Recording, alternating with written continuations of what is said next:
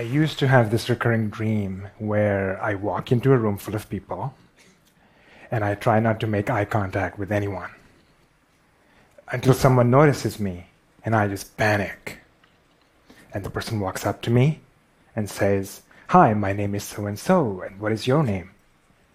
And I'm just quiet, unable to respond. After some awkward silence, he goes, Have you forgotten your name? And I'm still quiet. And then, slowly, all the other people in the room begin to turn toward me and ask, almost in unison, Have you forgotten your name? Have you, Have you forgotten your name? Have you forgotten your name? Have you forgotten your name? As the chant gets louder, I want to respond, but I don't. Have you forgotten your name? I'm a visual artist. Some of my work uh, is humorous, uh, and some is a bit funny, but in a sad way. And and one thing that I really enjoy doing is is making these little animations where I get to do the voiceover for all kinds of characters. I've been a bear. Hi. I've been a whale. Hi. I've been a greeting card. Hi. And my personal favorite is Frankenstein's monster. I just had to grunt a lot for that one. A few years ago, I made this educational video about the history of video games. And for that one, I got to do the voice of Space Invader. Hi. A dream come true, really. And and when that video was posted online, I just I just sat there on the computer hitting refresh, excited to see the response. Um, and the first comment comes in. Great job. Yes. I hit refresh. Excellent video. I look forward to the next one. This was just the first uh, of a two-part video. I was going to work on the second one next. I hit refresh. Where's part two? Where? I need it now. People other than my mom were saying nice things about me on the internet. It felt like I had finally arrived. I hit refresh. His voice is annoying, no offense. Okay, no offense taken. Refresh. Could you remake this without peanut butter in your mouth? Okay, at least the feedback is, is somewhat constructive, right? Uh, hit refresh. Please don't use this narrator again. You can barely understand him. Refresh. Couldn't follow because of the Indian accent. Okay, okay, okay. Two things. Number one, I don't have an Indian accent. I have a Pakistani accent, okay? And number two, I clearly have a Pakistani accent. But comments like that kept coming in. And so I figured I should just ignore them and start working on the second part of the video. I recorded my audio, but every time I sat down to edit, I just could not do it. Every single time, it would take me back to my childhood where I had a much harder time speaking. I've stuttered for as long as I can remember.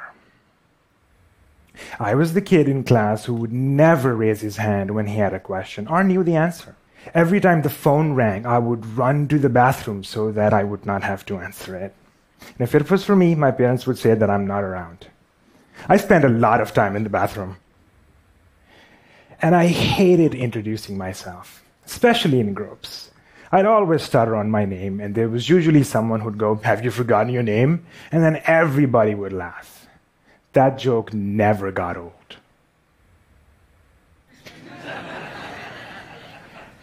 I spent my childhood feeling that if I spoke, it would become obvious that, that there was something wrong with me, that I was not normal. And so I mostly stayed quiet. And so you see, eventually, for me to even be able to use my voice in my work was a huge step for me.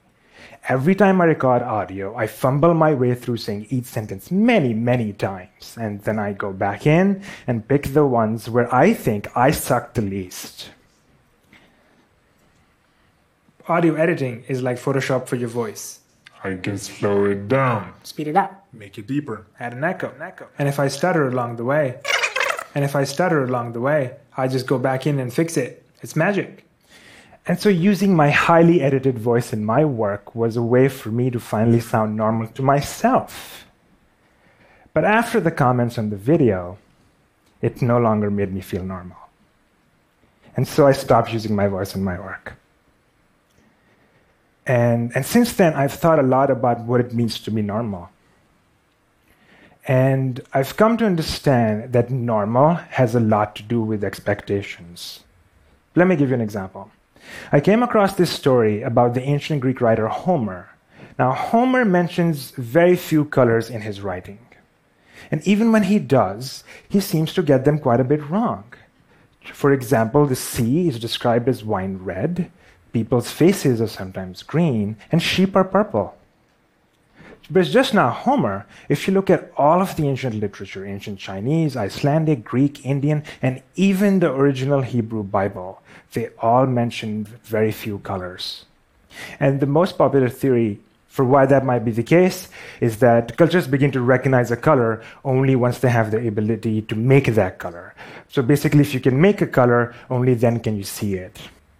A color like red, which was fairly easy for many cultures to make, they began to see that color fairly early on. But a color like blue, which was much harder to make, many cultures didn't begin to learn how to make that color until much later. They didn't begin to see it until much later as well.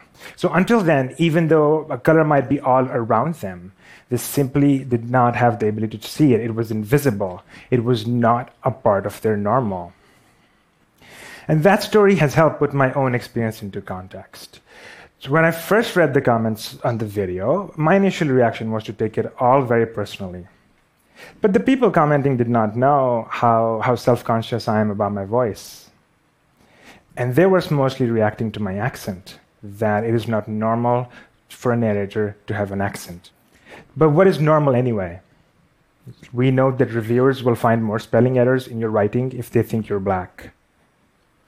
We know that professors are less likely to help female or minority students.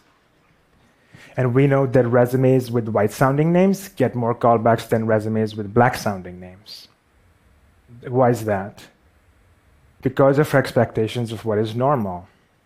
We think it is normal when a black student has spelling errors. We think it is normal when a female or minority student does not succeed. And we think it is normal that a white employee is a better hire than a black employee. But studies also show that discrimination of this kind, in most cases, is simply favoritism and results more from wanting to help people that you can relate to uh, than the desire to harm people that you can't relate to. And not relating to people starts at a very early age. Let me give you an example. One library that keeps track of characters uh, in the children's book collection, uh, every year they found that in 2014, only about 11% of the books had a character of color. And just the year before, that number was about 8%. Even though half of American children today come from a minority background. Half. So there are two big issues here. Number one, children are told that they can be anything, that they can do anything, and yet most stories that children of color consume are about people who are not like them. And number two is that majority groups don't get to realize the great extent to which they are similar to minorities. Our everyday experiences, uh, our hopes, uh, our dreams, our fears, and our mutual love for hummus. It's delicious. Just like the color blue for ancient Greeks, minorities are not a part of what we consider normal. Because normal is simply a construction of what we've been exposed to and how visible it is around us. And this is where things get a bit difficult.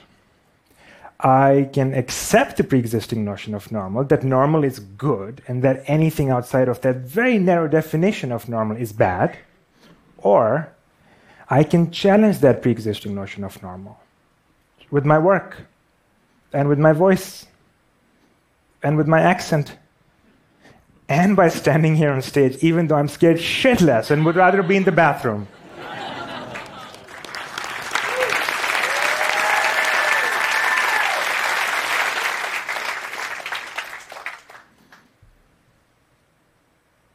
And so I'm now slowly starting to use my voice in my work again. And it feels good. It does not mean I won't have a breakdown the next time a couple dozen people say that. it just means I now have a much better understanding of what's at stake and how giving up is not an option. The ancient Greeks didn't just wake up one day and realize that the sky was blue. It took centuries even for humans to realize what we had been ignoring for so long. And so, and so we must continuously challenge our notion of normal because doing so is going to allow us as a society to finally see the sky for what it is. Thank you. Thank you. Thank you. Thank you. Thank you. Thank you.